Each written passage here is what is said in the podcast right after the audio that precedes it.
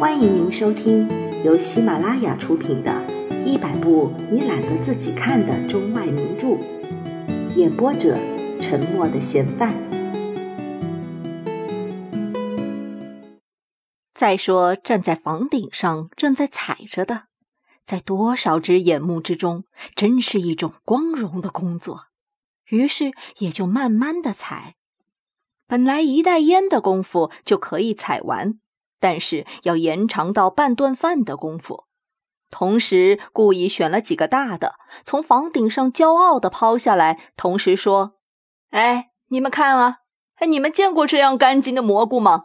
除了是这个房顶，哪个房顶能够长得出这样好的蘑菇来？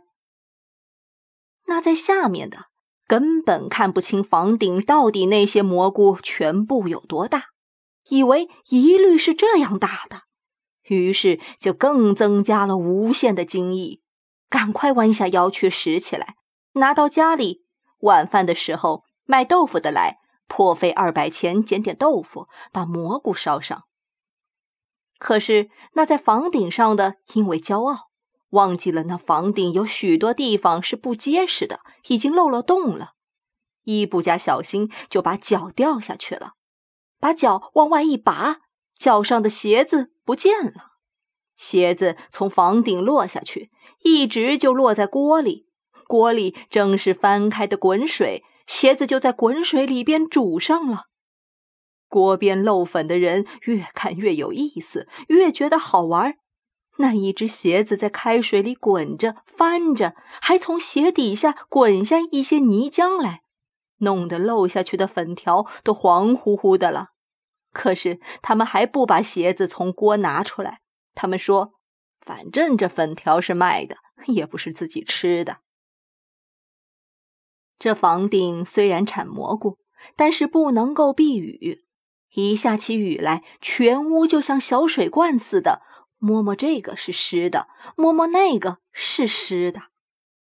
好在这里边住的都是些个粗人。有个歪鼻子瞪眼的，名叫铁子的孩子，他整天手里拿着一柄铁锹，在一个长槽子里边往下切着，切下个什么呢？初到这屋子里来的人是看不清的，因为热气腾腾的，这屋里不知都在做些个什么。细一看，才能看出来，他切的是马铃薯，槽子里都是马铃薯。这草房是租给一家开粉房的，漏粉的人都是些粗人，没有好鞋袜，没有好行李，一个一个和小猪差不多。住在这房子里边是很相当的，好房子让他们一住也怕是住坏了。何况每一下雨还有蘑菇吃。这粉房里的人吃蘑菇，总是蘑菇和粉配在一道，蘑菇炒粉，蘑菇炖粉。蘑菇煮粉，没有汤的叫做炒，有汤的叫做煮，汤少一点的叫做炖。他们做好了，常常还端着一大碗来送给祖父。等那歪鼻瞪眼的孩子一走了，祖父就说：“这吃不得，若吃到有毒的，就吃死了。”但那粉房里的人从来没吃死过。天天里边唱着歌，漏着粉。粉房的门前搭了几丈高的架子，亮晶晶的白粉好像瀑布似的挂在上边。他们一边挂着粉，也是一边唱着的。等粉条晒干了，他们一边收着粉，也是一边的唱着。那唱不是从工作所得到的愉快，好像含着眼泪在笑似的，逆来顺受。你说我的生命可惜，我自己却不在乎；你看着很危险，我却自己以为得意。不得意怎么样？人生是苦多乐少。那粉房里的歌声，就像一朵红花开在了墙头上，越鲜明就越觉得荒凉。正月十五正月正。家家户户挂红灯，人家的丈夫团圆聚，孟姜女的丈夫去修长城。只要是一个晴天，粉丝一挂起来了，这歌音就听得见的。因为那破草房是在西南角上，所以那声音比较辽远。偶尔也有装腔女人的音调在唱五更天。那草房实在是不行了，每下一次大雨，那草房北头就要多加一支支柱，那支柱已经有七八支之多了。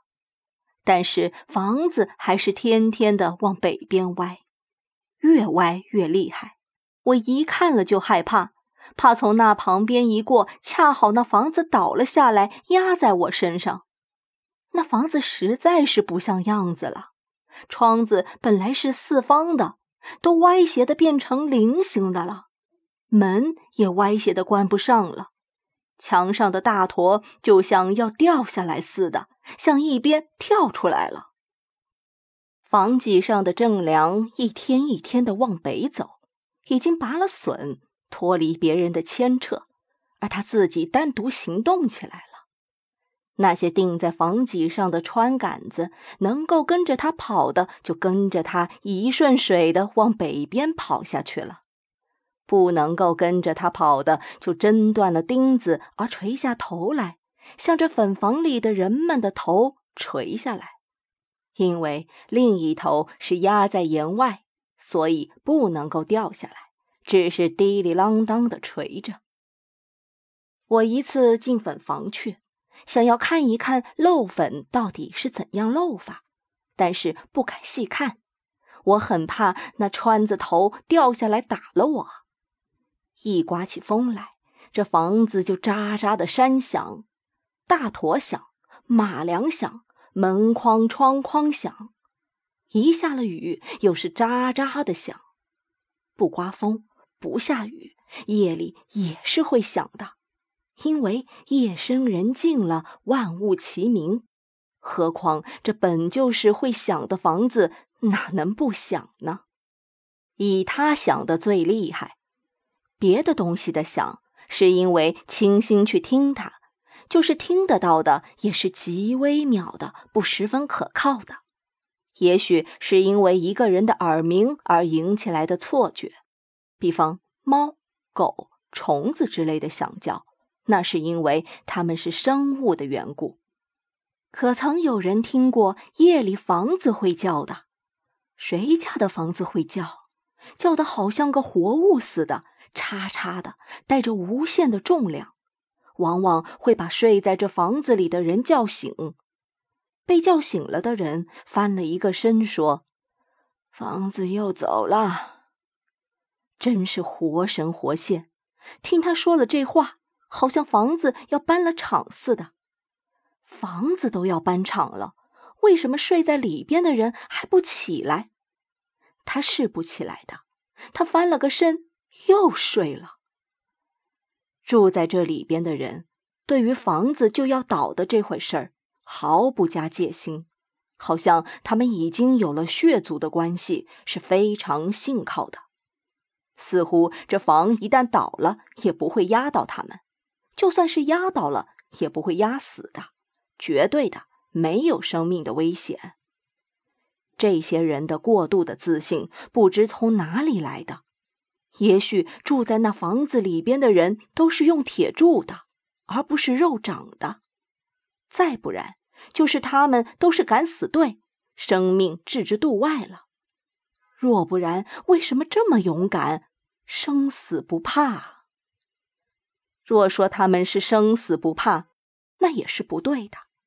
比方那晒粉条的人，从杆子上往下摘粉条的时候，那杆子掉下来了，就吓他一哆嗦。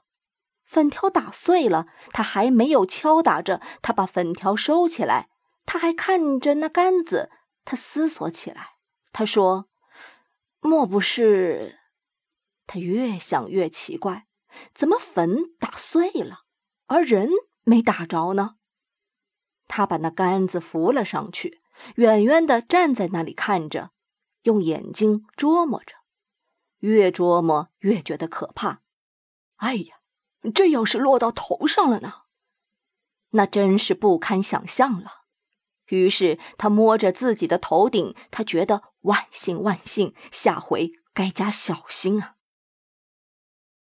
本来那杆子还没有房川子那么粗，可是他一看见他就害怕。每次他再晒粉条的时候，他都是躲着那杆子，连在他旁边走也不敢走，总是用眼睛溜着他。过了很多日，才算把这回事忘了。若下雨打雷的时候，他就把灯灭了。他们说雷扑火，怕雷劈着。他们过河的时候，抛两个铜板到河里去，传说河是馋的。常常淹死人的，把铜板一摆到河里，河神高兴了，就不会把他们淹死了。这证明住在这叉叉响着的草房里的他们也是很胆小的，也和一般人一样的战战兢兢的活在这世界上。那么，这房子既然要塌了，他们为什么不怕呢？据卖馒头的老赵头说。他们要的就是这个要倒的嘛。据粉房里的那个歪鼻瞪眼的孩子说：“嗯，这是住房子啊，也不是娶媳妇儿，要他周周正正的。”据同院住的周家的两位少年绅士说：“这房子对于他们那等粗人，就再合适没有了。”据我家的有二伯说。是他们贪图便宜，好房子呼兰城里有的多，为啥他们不搬家呢？好房子人家要房钱呢，不像是咱们家这房子，一年送来十斤二十斤的干粉就完事儿，等于白住啊。你二伯是没有家眷，若不我也找这样房子去住。有二伯说的也许有点对。